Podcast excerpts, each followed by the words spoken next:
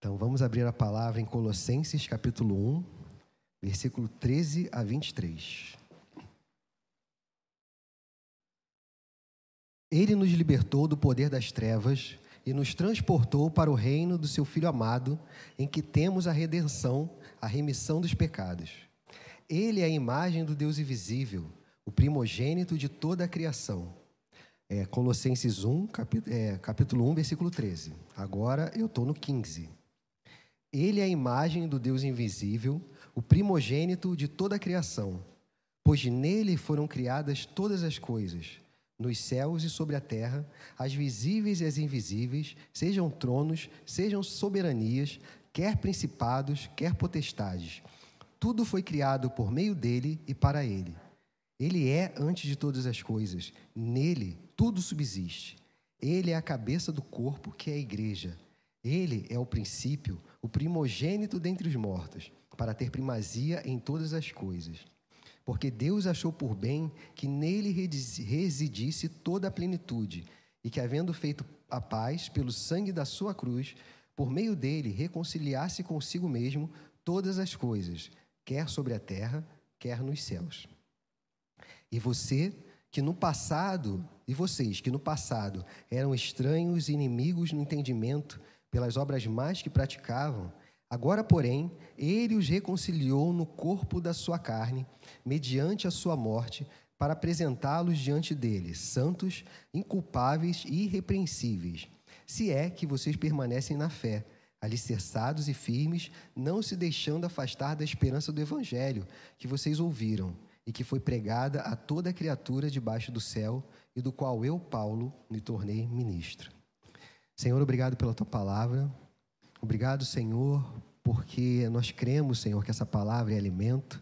Nós cremos, Senhor, que essa palavra é luz. Nós cremos, Senhor, que essa palavra edifica a nossa vida e que nos faz avançar, Senhor, nos faz caminhar, não conforme o nosso querer, mas conforme a tua vontade. Então queremos pedir ao Senhor que, por graça e misericórdia, o Senhor fale conosco nessa noite.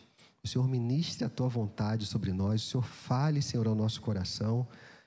E que nós possamos estar atentos à tua voz, Senhor. Que não seja um pregador, não seja aquele que compartilha a palavra, mas seja o Senhor dando entendimento. Que não seja por convencimento humano, Senhor, mas seja o teu Santo Espírito operando nos nossos corações. Obrigado por tudo, nós te louvamos em nome de Jesus. Amém. Amém. Pode sentar, irmãos. Bom, é, essa carta ela foi endereçada aos Colossenses, né? E é, ela trata essa toda essa carta ela trata é, de uma exposição da preocupação do apóstolo Paulo com algumas influências que aquela igreja estava sofrendo.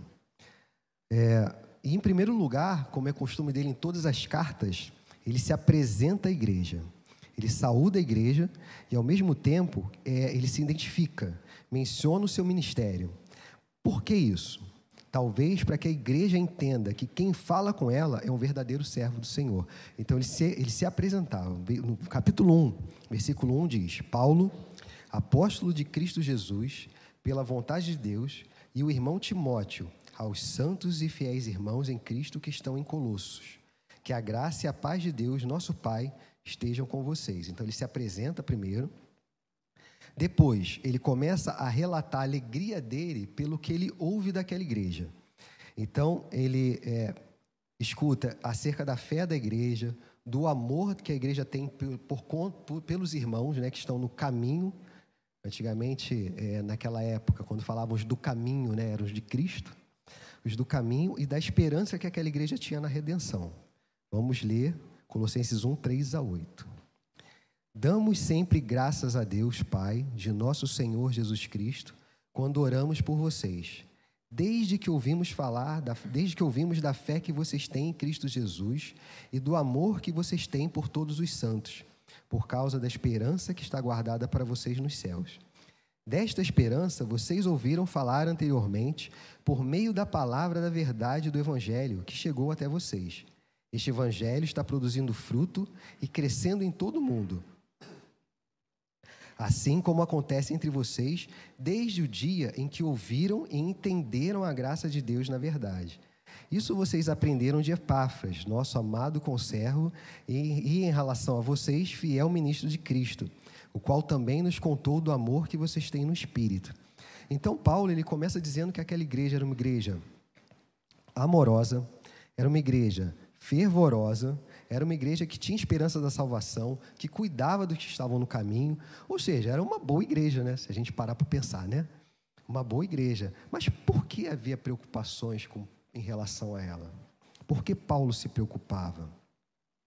O apóstolo diz à igreja que por isso mesmo, pelas razões antes mencionadas, ele ora por eles para que conheçam mais a vontade de Deus e se aperfeiçoem no Senhor, tendo entendimento espiritual para que vivam de modo digno do Senhor.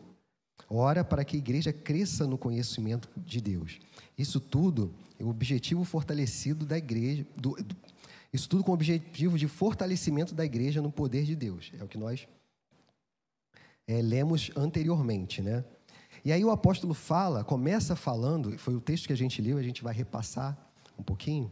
Ele começa falando da pessoa e da obra de Cristo. Para essa igreja que já conhecia é, a Cristo, que tinha a fé fortalecida, é, ele começava a explicar algumas coisas a respeito de Cristo.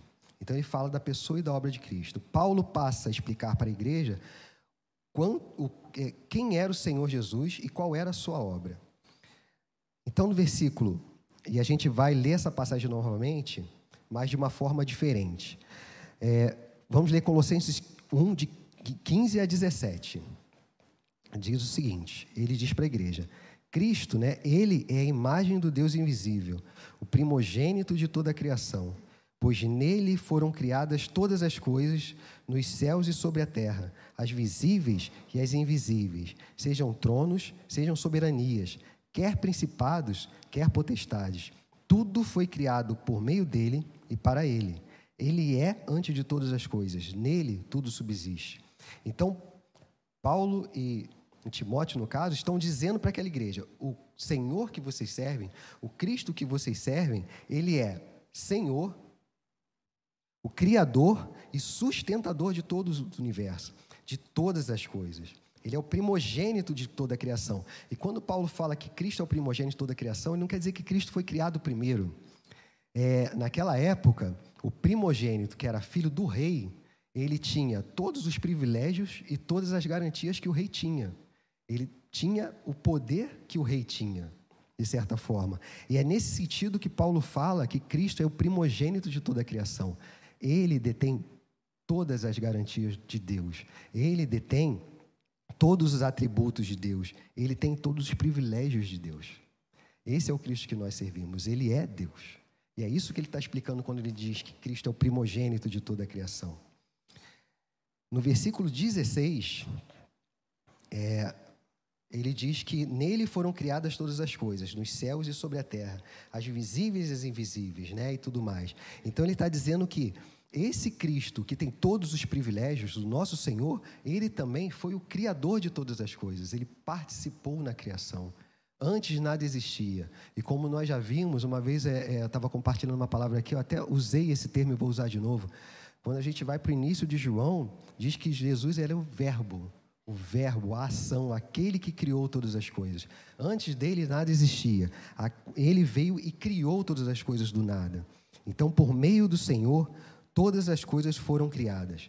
Ele estava no princípio e por meio dele tudo se fez. E se ele não tivesse feito, nada aconteceria. Nós não existiríamos. Versículo 17 diz que ele já existia antes de todas as coisas e que Ele mesmo sustenta todas as coisas. Então, o nosso Deus, Ele é o Deus que já existia antes, Ele é o Deus que criou todas as coisas, Ele é o Deus que sustenta todo o universo. Não somente a nossa vida, mas Ele sustenta todo o universo. E eu não sei se os irmãos estão percebendo, mas é, gradativamente Paulo foi demonstrando o quanto Deus é poderoso e quanto o Senhor Jesus é poderoso. E aí, nós vamos ler o versículo 13 e o versículo 18, separadamente. 13. Ele nos libertou do poder das trevas e nos transportou para o reino do seu Filho amado, em que temos a redenção e a remissão dos pecados. 18. Ele é a cabeça do corpo, que é a igreja. Ele é o princípio, o primogênito dentre os mortos, para ter primazia em todas as coisas. Então Paulo explica que aquele de qual que tem todos os atributos, que criou todas as coisas, que fez céus e terra, que criou todo o universo, que sustenta todas as coisas, ele é quem nos libertou do poder das trevas.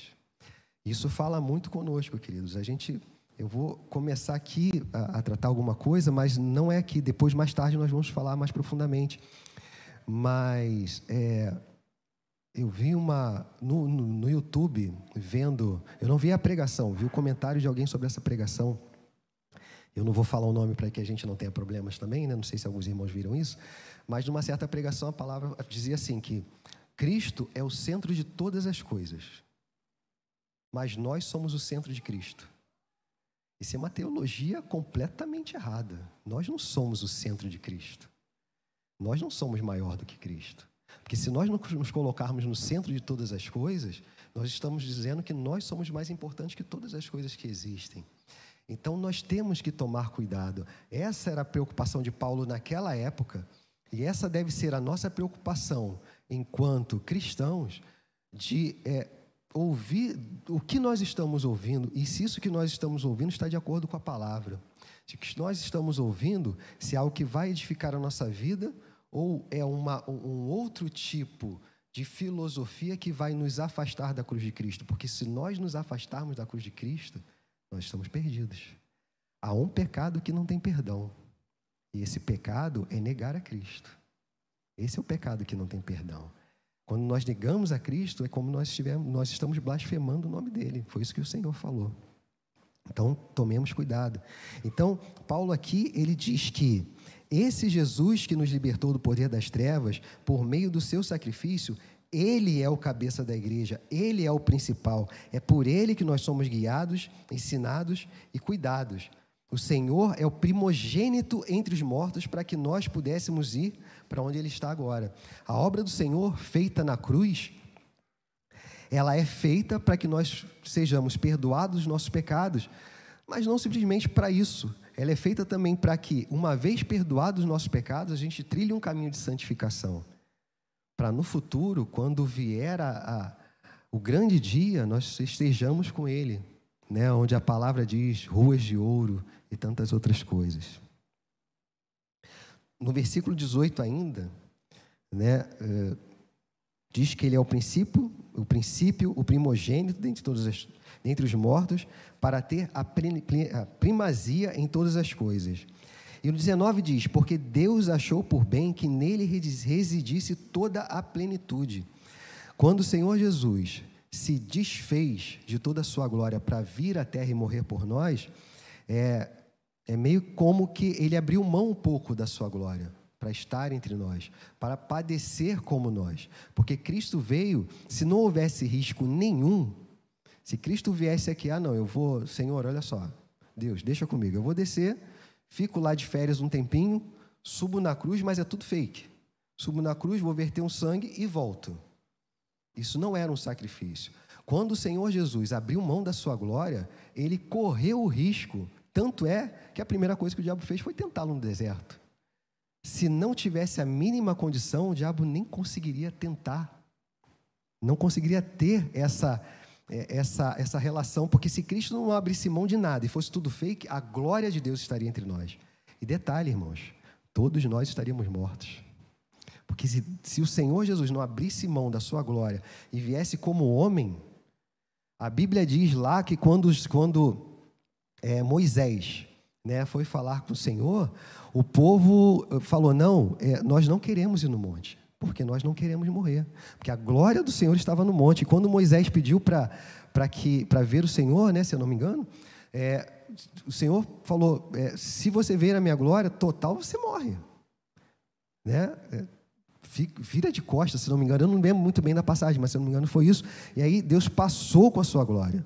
Então, se o Senhor Jesus viesse na sua plenitude, nós não, não haveria possibilidade de nós sermos salvos, porque nós já estaríamos mortos.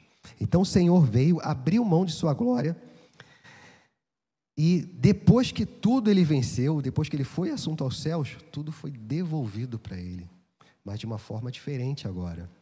Porque agora aquele que veio como homem, aquele que morreu por nós, aquele que se sacrificou por nós, recebe toda a plenitude para que nós pudéssemos viver nele. Agora não era só uma questão, não havia mais a separação. O véu foi rasgado e nós agora vivemos naquele que tem toda a plenitude. Os irmãos conseguem entender quão maravilhoso é isso? Nós vivemos nele. Nós não vivemos com ele. Nós vivemos nele, irmãos. Isso é tremendo. Desse modo, a cruz de Cristo é o ponto essencial e definitivo nos propósitos de Deus sobre a história humana. Versículo 21 a 23. E vocês que no passado eram estranhos e inimigos do entendimento, pelas obras más que praticavam, agora, porém, ele os reconciliou no corpo da sua carne, mediante a sua morte, para apresentá-los diante dele santos, inculpáveis e irrepreensíveis se é que vocês permanecem na fé, alicerçados e firmes, não se deixando afastar da esperança do Evangelho, que, você, que, do Evangelho que vocês ouviram, e que foi pregado a toda criatura debaixo do céu, e do qual eu, Paulo, me tornei ministro de Cristo. O apóstolo demonstra que essa obra alcançou também a igreja em Colosso, eu posso dizer, alcançou também nós aqui, né, em Jardim Alvorada. Assim, Antes, assim como nós, é, o povo de Colossos era um povo completamente estranho à verdade de Deus, inimigo dele. Não só porque havia uma separação, mas porque também, até aquele momento, o povo escolhido de Deus era Israel. Os gentios não eram o povo escolhido de Deus, pelo contrário, os gentios eram os inimigos do povo de Deus. Então, a partir daquele momento, a partir do sacrifício de Cristo, a partir do momento que a palavra chega em Colossos e eles é, se convertem, aí sim, aí deixa de ser é, um povo inimigo e passa a ser um povo escolhido pelo Senhor também. O sacrifício de Cristo, a salvação, a reconciliação com Deus chegou àquele povo e a nós também. Versículo 24 agora, eu peço que os irmãos leiam também. Não leiam comigo, mas acompanhem. Agora me alegro nos meus sofrimentos por vocês e preencho o que resta das aflições de Cristo na minha carne a favor do seu corpo, que é a igreja, da qual me tornei ministro, de acordo com a dispensação da parte de Deus que me foi confiada em favor de vocês, para dar pleno cumprimento à palavra de Deus, o mistério que esteve escondido durante séculos e gerações mas que agora foi manifestado aos seus santos, a quem a estes Deus quis dar a conhecer a riqueza da glória desse ministério entre os gentios, que é Cristo em vocês, a esperança da glória. Este Cristo que nós anunciamos, este Cristo nós anunciamos, advertindo a todos e ensinando a cada um em toda sabedoria, a fim de que apresentemos cada pessoa perfeita em Cristo. É para esse fim que eu me empenho, esforçando-se o mais possível, segundo o poder de Cristo que opera poderosamente em mim. O apóstolo demonstra que essa obra alcançou também a igreja em Colossos. É, e o apóstolo Paulo explica que o seu ministério, a sua pregação, visa esclarecer o mistério de Cristo. É, um pouquinho antes aqui, no capítulo 20, no versículo 23, a gente já percebe que quando Paulo fala se é que permanecem na fé alicerçados em firmes, não se deixando afastar da esperança do evangelho que vocês ouviram, aqui a gente ele já começa a, a dizer para a igreja: olha, o problema está aqui. O problema está em não se afastar, prestar atenção, para não se afastar da esperança do evangelho que vocês ouviram. Então, Paulo explica que o seu ministério, sua, sua pregação visa esclarecer o mistério de Cristo que Deus não pretendia salvar ou cuidar somente do povo de Israel. O propósito de Deus é também salvar muitos de todos os povos por meio de Cristo. O plano da redenção de Deus, ele envolve toda a humanidade. Ele envolve toda a humanidade caída, ele não envolve somente o povo de Israel. Antigamente se cria que o povo de Israel era escolhido e todos os outros povos, esses não, esses eram inimigos de Cristo, inimigos de Deus, e que então por isso eles não, não valiam a pena, né? desejavam a morte dos seus inimigos. Mas aí Paulo começa a explicar que não. É, Israel ele era, foi um exemplo do que Deus quer fazer com toda a humanidade, cuidar da humanidade, salvar a humanidade. Então, o plano de redenção de Deus envolve toda a humanidade. O próprio, o próprio Senhor Jesus está pessoalmente envolvido na história de sua igreja e por isso temos a certeza e a garantia de uma vida futura na glória com Deus. Até aqui, é como se o apóstolo estivesse dizendo para aquela igreja, e eu creio que para nós nessa noite: vocês estão entendendo quem é o Senhor Jesus? Vocês entendem o que ele fez na nossa vida? Entendem a importância disso? Até aqui, o apóstolo estava demonstrando para a igreja, igreja do Senhor, quem vocês creem é Cristo e ele é esse aqui. Vocês conseguem compreender a grandeza disso? Vocês conseguem compreender o comprimento e a largura e a profundidade do que, do que eu estou falando para vocês? E, e eu creio que essas mesmas perguntas nós temos que nos fazer todo dia, irmãos. Pegar a palavra de Deus, é, buscar entender no Senhor, buscar entendimento do Espírito Santo e nos perguntarmos e perguntarmos ao Senhor se nós estamos entendendo a profundidade disso que o Senhor tem, tem nos mostrado. Porque nós vivemos em um tempo, lá existiam alguns problemas. Nós hoje temos outros problemas em sociedade. Nós hoje temos tanto influências externas como influências internas. Assim, quando eu digo internas, eu não estou falando dessa igreja, desse local, mas eu estou falando da igreja como um todo. Porque a Bíblia diz que há diversos, diversas vozes no mundo, nenhuma delas, contudo, sem sentido. Então, há diversos tipos de pregação. Aonde nós temos buscado? Quem nós temos ouvido?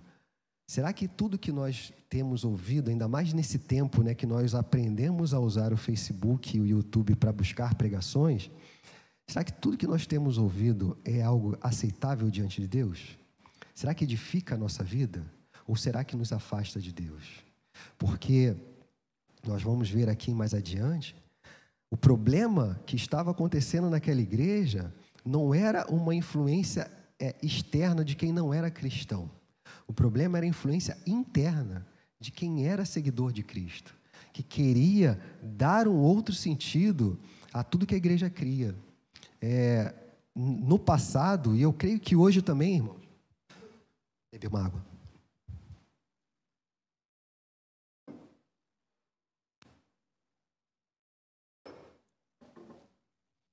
Sempre que havia perseguição à igreja, o resultado da perseguição externa era o crescimento da igreja. Sempre.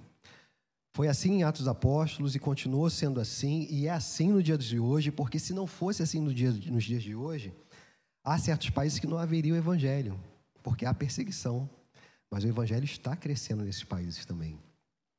Então, o grande problema da igreja e o que faz com que a igreja realmente sofra perigo, ao meu ver, tá? E eu não espero que os irmãos concordem comigo, eu espero que os irmãos sejam igual a igreja de os crentes de Bereia, né? Que liam, era Bereia, era, né? Que lia, ouvia a palavra e ia lá para ver, para confirmar se era verdade. Mas o grande perigo da igreja são as influências internas que a gente tem como igreja. Eu digo como igreja macro, como a igreja de Cristo. Há várias pregações por aí em que Cristo não está no centro.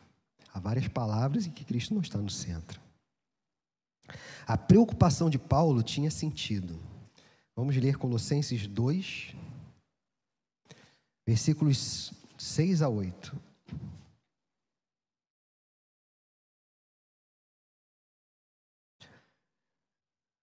Portanto, assim como vocês receberam Cristo Jesus, o Senhor, continuem a viver nele estando enraizados e edificados nele e confirmados na fé, como foi ensinado a vocês, crescendo em ação de graças.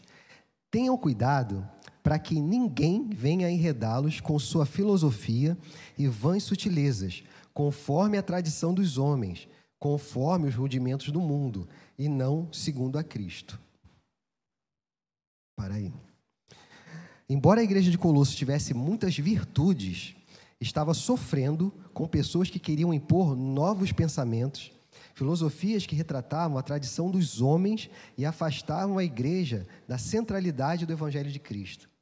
Muitas dessas tradições eram judaizantes, voltadas à velha aliança, como que para dar ao homem algum controle sobre a sua salvação. Como se sem tais práticas a pessoa não seria digna da salvação. Tal filosofia era e é extremamente perigosa, pois retira o Senhor Jesus do centro, dá glória e validade ações que não retratam a graça de Deus. Eu queria abrir com os irmãos, a título de exemplo disso que nós estamos falando, é Atos capítulo 15.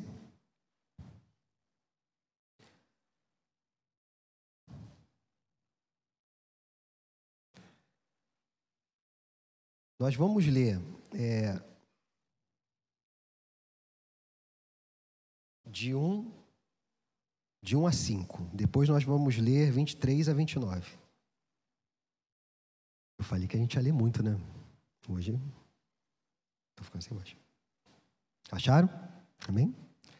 Alguns indivíduos que foram da Judéia para Antioquia, que ensinavam os irmãos. Desculpa, vou ler de novo. Alguns indivíduos que foram da Judéia para Antioquia ensinavam os irmãos se vocês não forem circuncidados, segundo o costume de Moisés, não podem ser salvos. Para quê? É a circuncisão que salva? Precisa de circuncisão para salvar? Só que quando eu falo assim, se vocês não forem circuncidados, vocês não vão ser salvos, eu estou retirando Cristo do centro. E aí, se eu cumpro aquilo e acho que eu estou salvo por causa da circuncisão, eu me distanciei do Senhor. Eu me tornei anátema. Versículo 2: Tendo surgido um conflito e grande discussão de Paulo e Barnabé com eles, foi resolvido que esses dois e mais alguns fossem a Jerusalém aos apóstolos e presbíteros para tratar desta questão. Encaminhados, pois, pela igreja, atravessaram as províncias da Fenícia e Samaria e, narrando a conversão dos gentios, causaram grande alegria a todos os irmãos. Quando chegaram a Jerusalém, foram bem recebidos pela igreja, pelos apóstolos e pelos presbíteros, a quem relataram tudo o que Deus havia feito com eles. Mas alguns membros do partido dos fariseus que haviam crido se insurgiram, dizendo: É necessário circuncidá-los e ordenar-lhes que, ordenar que obedeçam à lei de Moisés. Então, olha só. É, alguns fariseus tinham se convertido a Cristo mas algumas coisas ainda de, de, que tinham a ver com a sua tradição ainda estavam tão enraizadas neles que eles acreditavam que necessitavam daquilo e mais Cristo para poder serem salvos. Isso fica claro aqui, porque se eles falam que se não fossem circuncidados, segundo o costume de Moisés, não poderiam ser salvos, eles acreditam que eles eram salvos porque eles eram circuncidados e porque Jesus morreu por eles tinha uma condição anterior. Então, quem era, quem cria em Cristo, mas não era circuncidado, para eles não estava salvo. E isso é completamente, radicalmente fora do que o Senhor Jesus fez por nós. E aí, há toda uma discussão, há uma reunião entre os apóstolos e os presbíteros, se os irmãos quiserem, podem ler todo esse capítulo. E aí a gente vai para o versículo 23 e 29 desse mesmo capítulo. Pulei.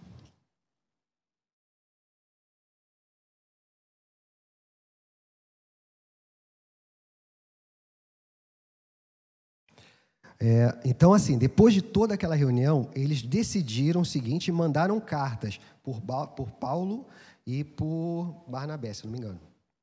É isso mesmo. Dizendo: Visto sabermos que alguns que saíram de nosso meio sem nenhuma autorização perturbaram vocês com palavras, transtornando a mente de vocês, pareceu-nos bem, chegados a pleno acordo, eleger alguns homens e enviá-los a vocês como os nossos, com os nossos amados Barnabé e Paulo.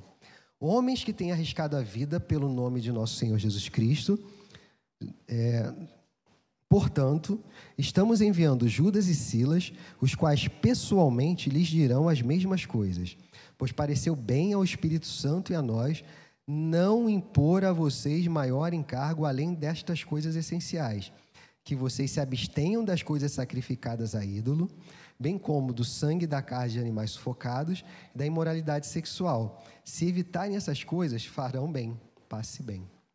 Então, o que que, o que, que restou é, resolvido aqui? Práticas judaizantes não necessita. Práticas da lei antiga não necessita. O que importa é aquilo que tem a ver com o caráter do homem.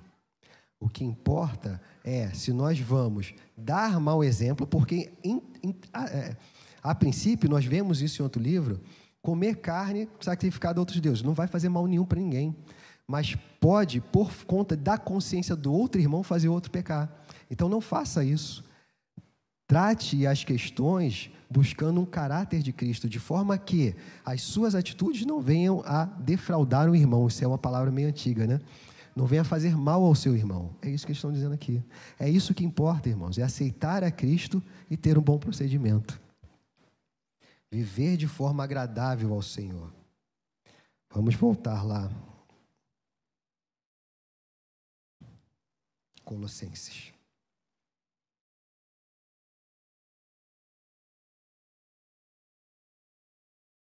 E aí, do capítulo 2, versículo 9 a 15, Paulo, o apóstolo Paulo, ele reafirma, né, vou até ser redundante, reafirma novamente a obra de Cristo na vida da igreja.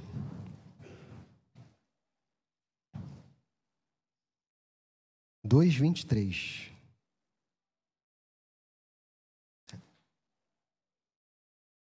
Não, dois quinze, desculpa.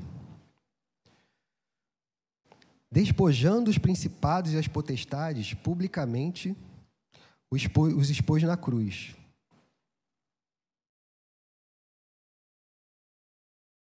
Desculpa, gente, de 9 a 15. Perdão. Porque nele habita corporalmente, falando de Cristo, toda a plenitude da divindade. Também nele vocês receberam a plenitude. Ele é o cabeça de todo o principado e potestade. Nele também vocês foram circuncidados não como a circuncisão feita por mãos humanas, mas pela remoção do corpo da carne, que é a circuncisão de Cristo, tendo sido sepultados juntamente com ele no batismo, no qual vocês também foram ressuscitados por meio da fé no poder de Deus que ressuscitou dentre os mortos. E quando vocês estavam mortos nos seus pecados, na circuncisão da carne, ele lhes deu vida juntamente com Cristo, perdoando todos os nossos pecados, cancelando o escrito de dívida que era contra nós e, e que constava de ordenanças, o qual nos era prejudicial, removeu inteiramente, cravando-os na cruz, e despojando todo o principado e as potestades, publicamente os expôs ao desprezo, triunfando sobre eles na cruz. É, então ele explica novamente, e, e, lá em Atos, Paulo fala exatamente isso aqui. O que ele disse para a igreja, que antes, né, Cristo veio. É, cancelando o escrito de dívida que era contra nós e que constava de ordenanças, o qual nos era prejudicial, Paulo fala para aqueles irmãos: como vocês estão querendo cobrar dos nossos irmãos gentios que se converteram que sigam a lei se nem nós conseguimos seguir? Pela lei, todos nós estaríamos mortos, e é isso que ele está falando aqui. Então, nesse momento, Cristo veio e cancelou tudo isso. Hoje nós cremos no Senhor. Hoje nós cremos na palavra dele, hoje nós cremos, claro que a lei tem uma importância, irmãos. É, a palavra de Deus, ela é totalmente relevante, mas o que nós não podemos é viver como viviam os israelitas no passado, tendo como base da nossa fé as ordenanças e a lei. Não é isso.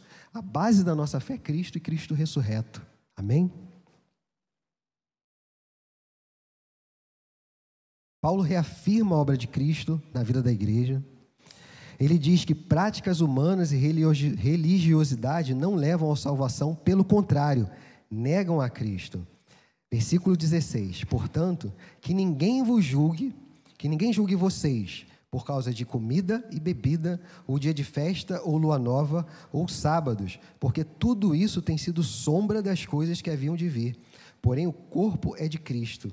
Não deixem que ninguém se faça de árbitro para desqualificar vocês com pretexto de humildade e culto a anjos. A coisa começa a complicar um pouco mais culto a anjos.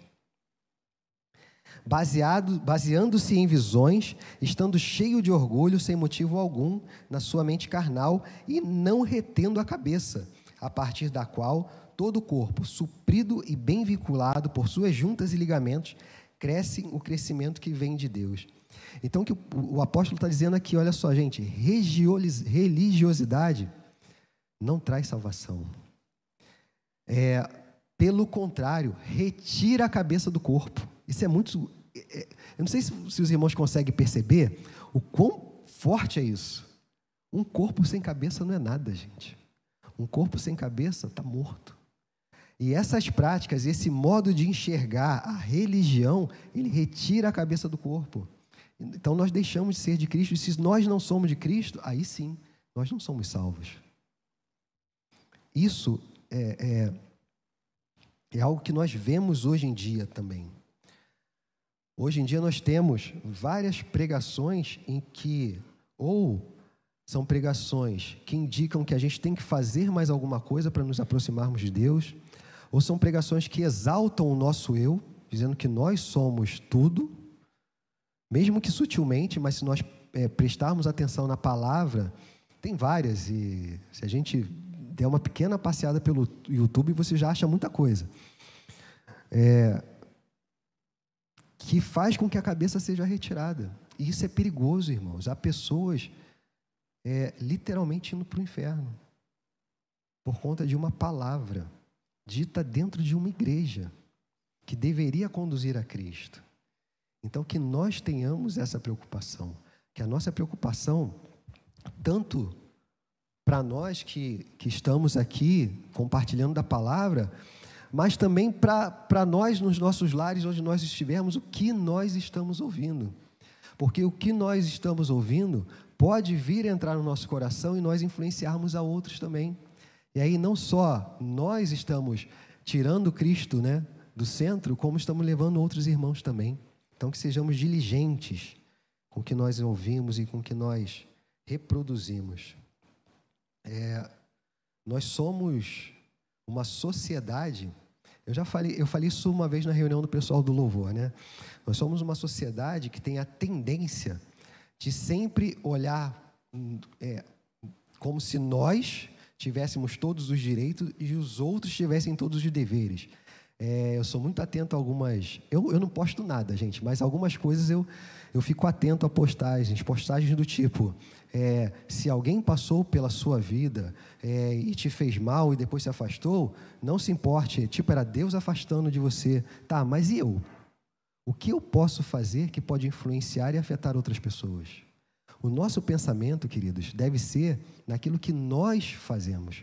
Como nós podemos abençoar a vida de uma pessoa pela palavra do Senhor, pelo nosso comportamento, pela, pelo nosso tratar, por tantas outras coisas. É isso, o cristão, é, ele, ele tem que viver dessa forma. A vida cristã, ela, ela tem muito a ver com renúncia, todos os dias renunciar ao nosso ego, renunciar às nossas vontades, renunciar a coisas que talvez até nos fizessem bem, mas que afetariam outros e não fariam tão bem a outras pessoas. A nossa vida, observando a palavra de Deus, é isso. É, em grau muito mais elevado, o apóstolo Paulo viveu isso. O apóstolo Paulo foi preso, o apóstolo Paulo foi esmurrado, o apóstolo Paulo sofreu tantas coisas em prol do quê? Em prol da igreja. A gente nunca vê na palavra o apóstolo Paulo fazendo alguma coisa para afetar alguma pessoa, a não ser quando essa pessoa estava se desviando do caminho do Senhor.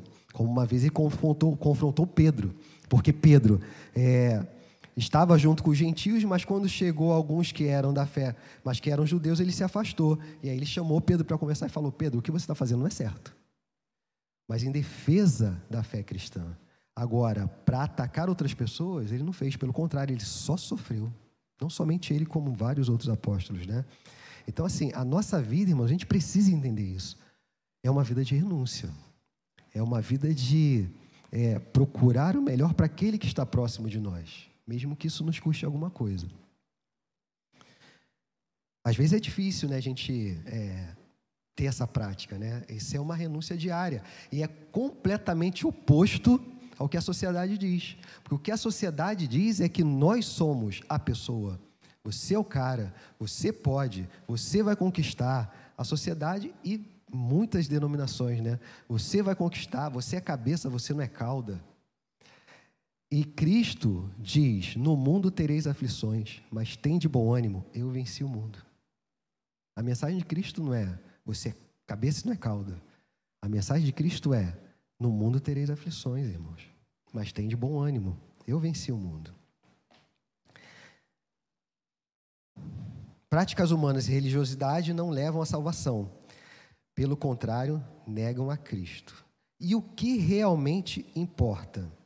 Colossenses 2, capítulo 2, versículo 20 a 23. O subtítulo é A Nova Vida em Cristo. Se vocês morreram com Cristo para os rudimentos do mundo, por que se sujeitam a regras como se ainda vivessem no mundo? Não toque nisso, não coma disso, não pense naquilo. Todas essas coisas se destroem com o uso, são preceitos e doutrinas dos homens. De fato, estas coisas têm aparência de sabedoria.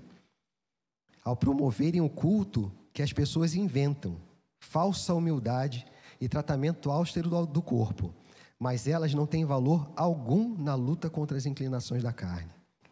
Portanto, se vocês foram ressuscitados juntamente com Cristo, busquem as coisas lá do alto, onde Cristo vive, assentado à direita de Deus.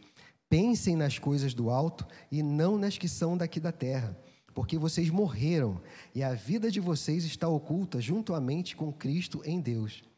Quando Cristo, que é a vida de vocês, se manifestar, então vocês serão manifestados com Ele em glória.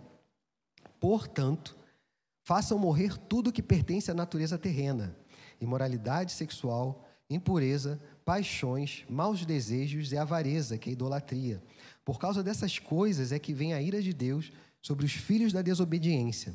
Vocês também andaram nessas coisas no passado, quando viviam nelas. Agora, porém, abandone igualmente todas essas coisas: ira, indignação, maldade, blasfêmia, linguagem obscena no falar não mintam uns aos outros, uma vez que vocês se despiram da velha natureza com as suas práticas e se revestiram da nova natureza, que se renova para o pleno conhecimento, segundo a imagem daquele que a criou. Aqui não pode haver mais grego e judeu, circuncisão e circuncisão, bárbaro, cita, escravo, livre, mas Cristo é tudo em todos. Então, o que nós devemos buscar, irmãos? Devemos buscar os rituais antigos? Não. O que nós devemos buscar é a santificação no Senhor. Resumindo o que o apóstolo disse aqui, o que nós temos que buscar é ter o caráter de Cristo. Mas isso nós não conseguimos sozinhos. Isso nós conseguimos com a ação do Espírito Santo em nós. Nós precisamos reconhecer a nossa pequenez no Senhor reconhecer que nós não temos condições de mudar sozinhos e pedir ao Senhor para que Ele envie o Espírito Santo, para que Ele faça essa obra em nós paulatinamente, dia após dia, até que a gente alcance o que a palavra fala, que é a estatura do varão perfeito. Né? E eu creio que nesse momento nós vamos estar com Cristo. Então, de tudo, a suma é: não dê ouvidos a filosofias que nos afastam de Cristo. Deixa de lado o apóstolo Paulo fala que nós devemos considerar anátema, fora do evangelho. Busque as coisas que são do alto. É, eu sei que o nosso dia a dia é muito difícil, né? Nosso dia a dia é um dia cheio de afazeres, é um dia que, é, de uma certa forma, até nos distrai com relação à palavra de Deus. Uma vez, há muitos anos atrás, na época de, de juventude ainda, é, uma pessoa falou para mim uma coisa que eu achei interessante. Ela disse, eu acho que eu já falei isso aqui. Eu repito muitas coisas, gente. O mundo ele está programado para nos afastar de Deus. Se a gente viver o mundo da forma como a sociedade o apresenta, nós vamos nos afastar de Deus. Mas também algumas filosofias e algumas palavras dentro da própria igreja também têm o poder de nos afastar de Deus. E essas são mais perigosas. Porque às vezes vem de pessoas que têm autoridade. naquilo que fazem. É um pregador que tem não sei quantos seguidores, é alguém que, que tem grandes congregações. E aí as pessoas vão seguindo práticas judaizantes. A gente vê isso hoje em dia. Atravesse o val de Jaboque se você quer a sua bênção. Né? É, a unção de não sei do que. É, vestir pano de saco e prega de pano de saco. E as pessoas praticamente adoram o pregador. Então, há várias práticas por aí que são nocivas ao Evangelho. E o que eu posso, se é que eu posso, né, é, aconselhar os irmãos é fujam, corram de qualquer palavra que, que, que Cristo não seja o centro, mesmo que seja muito, muito sutil. Se tirar o Senhor Jesus do centro, saia não permaneça, não escute mais. Que Deus nos abençoe nessa noite. Amém? Vamos orar? Senhor, muito obrigado pela tua palavra. Obrigado, Senhor, pelos meus irmãos, pela paciência. Obrigado, Senhor, porque é, é um pouco exaustivo, Senhor, é muita leitura, mas é, eu creio que não tinha como, Senhor, é, transmitir um pouco da tua palavra sem que houvesse contexto. Então, ajuda-nos, Senhor, envia o teu Santo Espírito, que o Senhor fale ao nosso coração, Senhor, aquilo que eu não consigo falar, Deus, que o seu Santo Espírito venha, Senhor, ministrar na nossa vida, venha nos convencer, Senhor, venha estruturar essa palavra em nós, Senhor, de forma que sejamos cada vez mais firmes em Ti, Senhor, firmes na Tua palavra, não nos desviando, Senhor, não é, tendo práticas, Senhor, que retirem a cabeça, Senhor, do corpo, não tendo práticas que neguem a Cristo, pelo contrário, Senhor, que a nossa vida venha honrar, Senhor, e glorificar o Teu nome. Obrigado, Senhor, obrigado por todo o tempo que nós temos contigo nessa noite. Te louvamos por tudo, em nome de Jesus. Amém. Amém. Amém. Deus abençoe você que está em casa. Que o Senhor possa falar ao seu coração. Tenha uma boa semana em nome de Jesus. Amém.